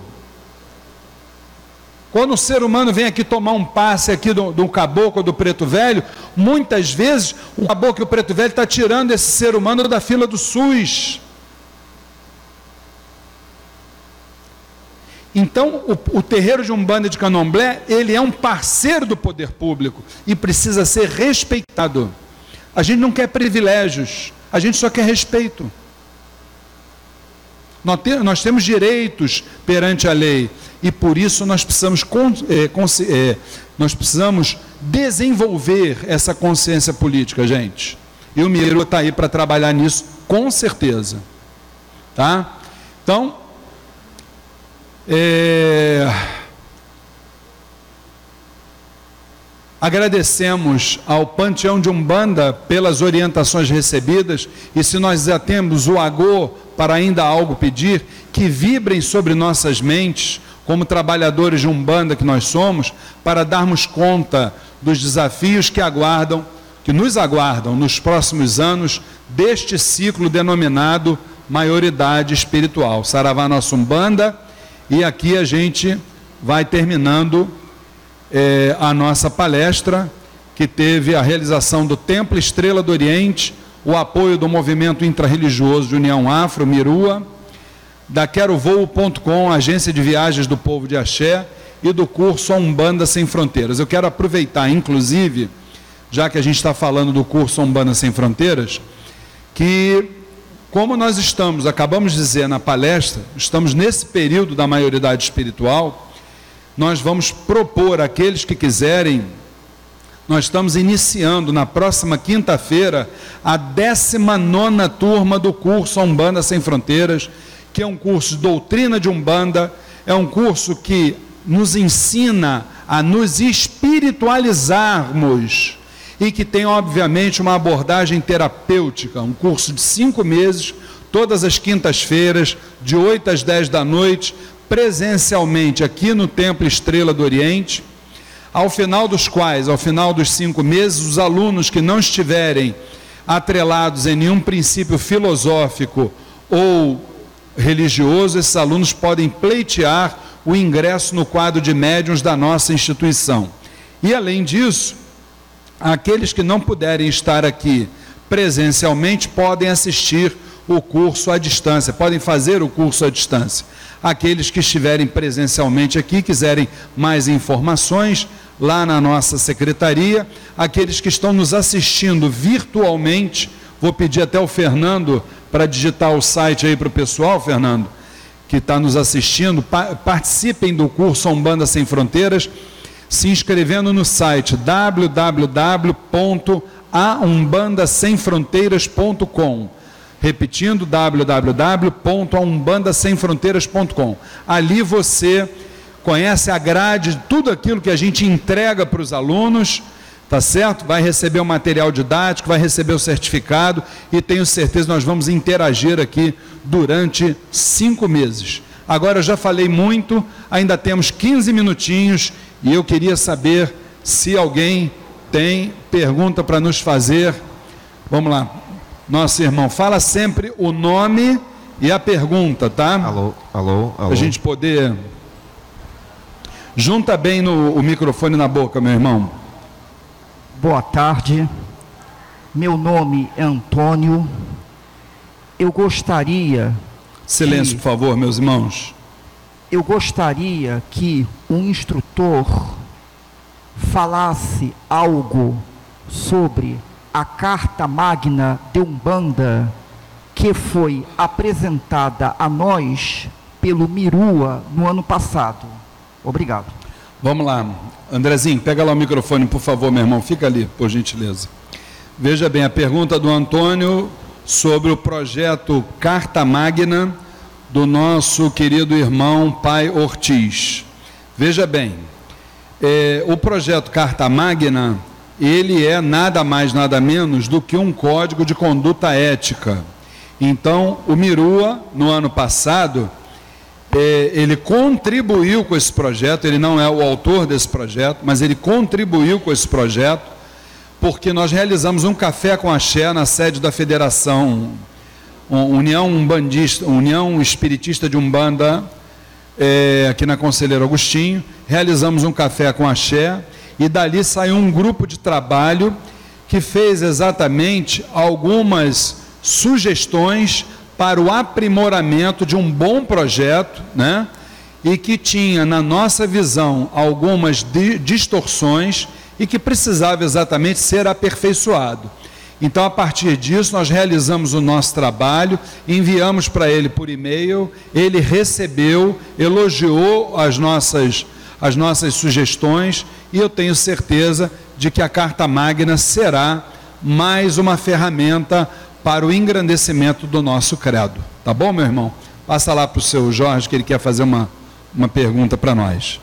Os de casa também, se quiserem, ainda temos alguns minutinhos, quiserem fazer alguma pergunta, é só escrever aí que o Fernando ou o nosso querido irmão Rodrigo nos passa. Fala, seu Jorge, boa tarde. Tem que ligar. Para cima. Agora vai. Alô? Agora sim. É, sou do Templo Estrela do Oriente. Eu só queria, Luiz, acrescentar sobre a questão política e da importância que a gente precisa se conscientizar sistematicamente em todas as eleições, seja a nível estadual ou a nível municipal, candidatos se oferecem para defender uma plataforma que seja dos interesses das comunidades afro. Porém, depois de eleito, eles sequer nos atendem. Percebendo isso e o momento complicado em função do número de evangélicos que hoje ocupam nas casas legislativas, que é exatamente a casa que faz as leis, e daqui a pouco a gente corre o risco de ter leis contra a nossa própria tradição. Né? Então, uma das preocupações é exatamente essa: é construirmos uma bancada também com futuro, claro que não é de uma vez só, de políticos representativos dos nossos segmentos. São políticos que vão sair, são, serão escolhidos dos nossos segmentos, seja da Umbanda, seja do Candomblé e de outras designações. Então, a ideia é exatamente essa: construir de forma democrática, é um processo de construção. No momento, nós temos um grupo de trabalho, nos reunimos quinta-feira passada, já nos reunimos vários domingos, como teremos no dia 25 um fórum para que a gente possa discutir sobre qual é a plataforma, quais, quais são os nossos anseios e as nossas necessidades enquanto povo de santo. E essa plataforma será aberta para contribuições de todos, porque o processo é democrático. A partir daí, a gente vai começar a escolher candidatos e qualquer um pode se propor a ser candidato, a ser representante dos nossos segmentos, por determinados critérios que a gente está definindo. Aí teremos sim pessoas nossas, do nosso é, segmento, nos defendendo nas diversas casas legislativas. Faremos isso como um processo contínuo, né, não só para deputado estadual e federal, como também nas futuras eleições para vereadores. Esse é fundamental, é importante é, que cada um reflita sobre isso, sobre a necessidade de termos nas nossas casas legislativas pessoas que nos defendam. É, eu acrescentaria uma coisa também ao que o senhor Jorge falou, gente, muito importante, tá? Até fugindo um pouquinho do nosso, do foco do nosso debate. Mas olha só, primeiro lugar, gente, atenção. Atenção, por favor. não vamos de forma nenhuma reeleger ninguém. Quem está lá, show, fora. Primeiro lugar, dever de casa, fora. Renovação total. Vamos, tá entendendo, gente? Primeiro lugar, show, vassourada em todo mundo, fora. Acabou, tiveram o tempo deles, fizeram carreira lá, chega, seja quem for deputado estadual, federal, senador, governador, presidente, show, fora, acabou. Tiveram o tempo deles. Não fizeram até agora, vai à luta. Vai trabalhar, vai vender banana no sinal. Gente nova lá, gente do bem. O Brasil é formado por gente de bem. Porra! Ué? Parar com isso, gente. Você bem que poderia ser o nosso representante.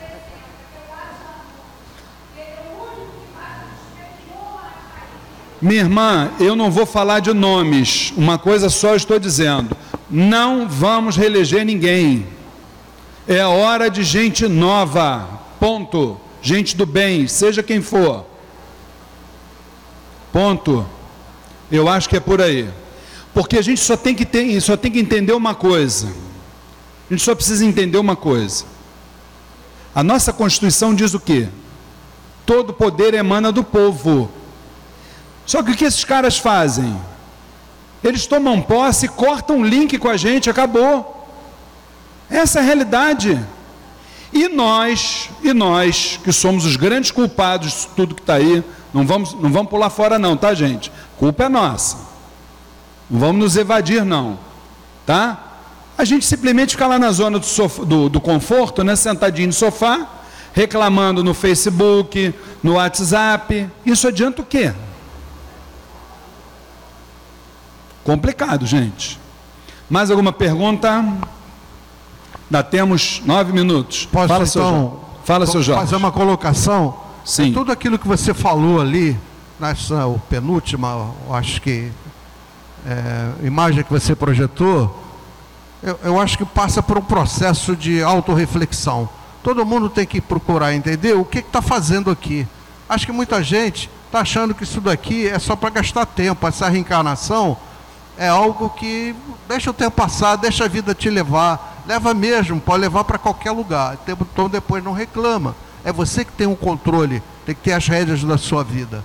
Senão a coisa vai ficar extremamente complicada. Eu li muito recentemente num livro em que o espírito dizia o seguinte: um dos maiores fatores de depressão que existe ao chegar no mundo, depois do desencarne, ao chegar no mundo espiritual, é a percepção do tempo inútil que cada um perdeu na reencarnação. Com certeza. Então, o que é que acontece? Cada reencarnação tem um significado evolutivo. A gente tem que evoluir alguma coisa. Com certeza. Vamos supor, como eles não estão filmando aqui, vou usar alguma, algumas referências métricas. Vamos dizer que essa na reencarnação eu teria que evoluir dois metros. Vamos supor, dois metros. Mas pelo meu né, desleixo com a vida, eu consegui só evoluir meio, meio centímetro. Seu Jorge, eu, tenho uma, eu tenho uma forma de falar sobre isso, que, bem didática, que eu acho bem interessante.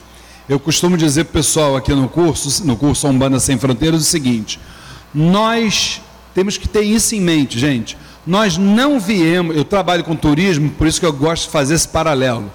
Nós não viemos aqui para esse planeta para um turismo de lazer nós viemos para o turismo corporativo. Sabe o que é o turismo corporativo? É o de trabalho. Nós viemos para cá para trabalhar, gente. Primeiro, trabalhar em nosso favor. Primeiro, em nosso favor. Primeiro, nós temos que estar bem. Primeiro. Depois, se você estiver bem, aí sim, você bem, você pode ajudar os outros. Só que as pessoas fazem diferente. As pessoas acham que as pessoas vêm para cá e o mundo é lindo, o mundo é maravilhoso. Então você passa a vida toda, é final de semana no shopping, é cinema, é isso, é aquilo, é trabalho. E o que eu mais escuto aqui é, seu Luiz, eu gostaria tanto de vir aqui para o Templo Estrela do Oriente. Não precisa vir, gente, vai para onde quiser ir. Vai para a igreja evangélica, católica, vai para onde quiser ir. Não, o problema não é aqui mas eu não tenho tempo. É meu pai, é minha mãe, é meu marido, é meu filho, é faculdade, é não sei. É o shopping no fim de semana, é a viagem. Eu tenho tempo para tudo. Agora, para cuidar de mim, do meu interior, eu não tenho tempo. Então, por acaso, falamos isso aqui quinta-feira passada. Isso vai gerando um débito. Você tem o crédito, você tem o débito o teu saldo bancário vai ficando, perante a espiritualidade, vai ficando cada vez mais vermelho. E aí o que acontece? Daqui a pouco o sininho, como aquele que eu toco aqui, ó, gosto de fazer esse tipo de paralelo. O sininho começa a tocar, e ele toca de cima para baixo. Não é de baixo para cima. Ele toca de cima para baixo. Aí as coisas começam a acontecer na vida. Mas o que, que eu aprendi para poder entender? Porque não é porque você vai se dedicar a uma parte espiritual que as coisas vão deixar de acontecer. Aqui não tem a, a história do pare de sofrer, tá? Vou deixar isso bem claro. Mas o sininho vai tocar e as coisas vão acontecer. E as coisas acontecendo, eu não sei lidar com aquilo. Não é isso, seu Jorge? Eu não sei, eu não aprendi, eu não estudei, eu não me transformei intimamente. Então, como é que eu vou saber lidar com aquilo que eu não conheço. Aí vem medo, vem ansiedade, aí vem é, é, Depressão. pânico, pânico, é, tudo. Ontem eu estava, eu, minha esposa e um médico aqui da casa, o Jefferson Durães, é, discutindo questões de trabalho, sentados numa reunião. Daqui a pouco meu celular toca. Era um parente muito próximo a mim Assim mesmo, gente. Eu estou com pânico, eu estou com pânico, eu estou com pânico. Fala aqui. Outra pessoa que estava do lado dele, outra pessoa veio. É, Luiz Fernando, ele está com pânico e está querendo que você venha aqui. Eu vou, tudo bem, largar tudo que eu estou fazendo, vou lá. Já estava me preparando para me levantar e ir lá. Deixa estar que já teve isso 800 vezes, tá? Não é a primeira, não. Mas eu estou me preparando para levantar, toco o telefone de novo. Ele. Olha, só para te dizer que. Agora falando assim, como eu estou, tá? Só para te dizer que eu já estou bem, já tomei o remédio e já estou legal. Eu digo, ah, já está legal? Então tá. Mas eu estou indo para ele. Não, não precisa vir, não. Não, não, não, não, não, não. Precisa vir, não. Isso é até a próxima crise. Isso é até a próxima crise, gente. Mas o que, que é isso? É o cidadão que está certo, nasceu do nada, trabalhou pra caramba, teve que. né? Tá tudo certo. Eu queria entender, seu Jorge, isso aí eu queria entender mesmo. Se a pessoa não tem discernimento, passa a vida toda tendo sendo obrigada a, a trabalhar, muito que faz é passar na frente de uma igreja e fazer o, sinal da cruz. E a vida toda foi dinheiro, dólar, euro, dinheiro, trabalho, dólar, euro, tal. Numa hora dessa que passou a vida toda juntando esse dinheiro, agora vai ter que pegar esse dinheiro, que nem plano de saúde tem, que é caro. Deus me livre, tem uma despesa dessa todo mês, Deus me livre. Agora tem que pegar tudo que gastou, que, que juntou, vai ter que estourar no plano de saúde ou na sua saúde mesmo. E aí? Complicado. Está desligado, seu Jorge. Entendeu, em gente? relação a que eu estava falando, ao invés de você ter que evoluir como gramado 2 metros e só evoluiu 50 centímetros, vamos supor, qual é a grande consequência, a grave consequência disso? Que você vai ter que fazer mais três reencarnações desnecessárias. Vai sofrer mais, não tem jeito. Então é isso, gente. Olha, é, eu espero que a palestra tenha, tenha ajudado vocês que estão aqui presencialmente no Templo Estrela do Oriente e a gente espera que vocês é, tenham ouvido ou que venham a ouvir a voz da espiritualidade, porque quando a gente não ouve, mais tarde lá, não é mole não, viu? É, queria lembrar a vocês também que dia é o primeiro sábado de março? Dia, quem sabe aí? Dia? Hã? Dia 3? Então, olha, dia, primeiro sábado do mês de março, nós vamos ter aqui uma palestra com cujo tema será o racismo religioso. O palestrante, vocês já conhecem, é o pastor da Igreja Batista, Henrique Vieira. Ele esteve no programa do Bial. Chega aqui, mãe, vem para cá. Ele esteve no programa do Bial, tá? Falando exatamente sobre isso, e ele vai vir falar conosco. Gente, nossa dirigente espiritual chegou. Vamos bater palma para ela, por gentileza. Coitadinha, desde que chegou aqui de manhã, entendeu? Está na luta aqui, só agora que carinha de cansada dela. Mal sabe ela que vai ter que carregar pedra aqui, até sabe Deus que hora, né? Então, mês que vem, pastor Henrique Vieira, nós vamos fazer uma propaganda assim, bem bonita no Facebook. Pastor num terreiro de Umbanda, vai ser maravilhoso, viu? Ser lindo, né? Deus quiser. E é a segunda vez, já tivemos outro pastor aqui da igreja adventista também, não há qualquer problema. São recebidos com muito carinho, muito respeito e vamos em frente, tá bom? Com vocês agora a nossa mãe espiritual. Boa tarde a todos.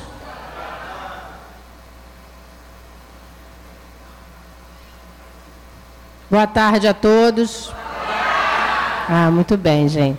Eu gosto de emoção, gente. Eu falo isso toda semana.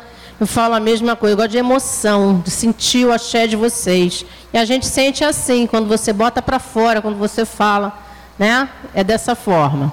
Então, peço desculpa a todos, não tive condições de participar aqui dentro, mas estava lá fora organizando tudo que é necessário para a nossa gira, para a nossa corrente. Com certeza, a palestra do Luiz Fernando deve ter sido maravilhosa, porque ele fala com segurança, né? Ele passa para a gente tudo aquilo que ele tem como experiência nesses anos todos que ele vem tra trabalhando dentro da nossa religião. Então, com certeza, vou assistindo amanhã, quando eu chegar da praia, né? Porque eu sou filha de Deus. Quando eu chegar da praia, eu vou assistir com certeza a palestra. E que nós possamos ter sempre oportunidade de ter outros temas, outras palestras para o nosso crescimento, para nossa é, é, é, nosso aprendizado, né? E que a espiritualidade possa estar dando sempre a todos nós o direcionamento, a certeza de caminhos de luz, a certeza de caminhos melhores dentro da nossa realidade de vida, dentro da nossa caminhada. Tá? Vamos fazer, fechar a nossa gira? O palestrante é que vai fechar? Palestrante sempre que faz a nossa prece de fechamento. Então, todos de pé, por favor. Vamos elevar nossos pensamentos, nossos pedidos a Zambi Maior, o supremo arquiteto de todos os planos, ao Oxalá Todo-Poderoso, aos sagrados orixás de Umbanda, aos mentores e dirigentes espirituais desta casa, nossa mãe Cabocla Jurema da Praia, o Caboclo Sete Estrelas do Oriente, e todas as sagradas falanges que trabalham neste chão todas as tonalidades vibratórias que militam na seara umbandista espiritualista. Agradecemos a oportunidade do aprendizado, da troca de energias e, com certeza absoluta, da sua, da vossa intercessão sobre nossas vidas, sobre nossa trajetória terrena. E que nossos grandes amigos em evolução, Exus e Pombagiras, possam continuar tomando conta de nossa porteira, nos dando a luz necessária para os momentos difíceis de nossa caminhada terrena. Salve a força de Exu e Pombagira. Antes da bênção final, que será uh, ministrado pela nossa mãe espiritual. Queríamos lembrar a todos que às 18 horas, 6 horas da tarde, nós iniciaremos a nossa sessão de tratamento espiritual com a falange do povo do Oriente. Aqueles que ainda não pegaram a ficha para os passes e radiações, por favor, busquem informações com os irmãos médiuns da casa. Pedimos também que não conversem nesse momento aqui, que nós vamos começar a preparar aqui dentro é, para, o, para a nossa gira das seis horas. Aqueles que quiserem conversar, por gentileza, ali fora, e não há problema. Os médicos que já estiverem prontos nos ajudem a preparar tudo e até o próximo mês, próximo encontro, se Oxalá assim o permitir. Ah, estamos esquecendo, desculpe, o hino do Templo Estrela do Oriente, como sempre fazemos no final das nossas atividades. Olha a estrela do Oriente que no céu, no céu brilhou. E o seu brilho foi tão intenso que a terra iluminou. Estrela que guiou os três reis magos mostrando para o mundo Salvador. Iluminai também nosso terreiro, iluminai com fé, esperança e amor.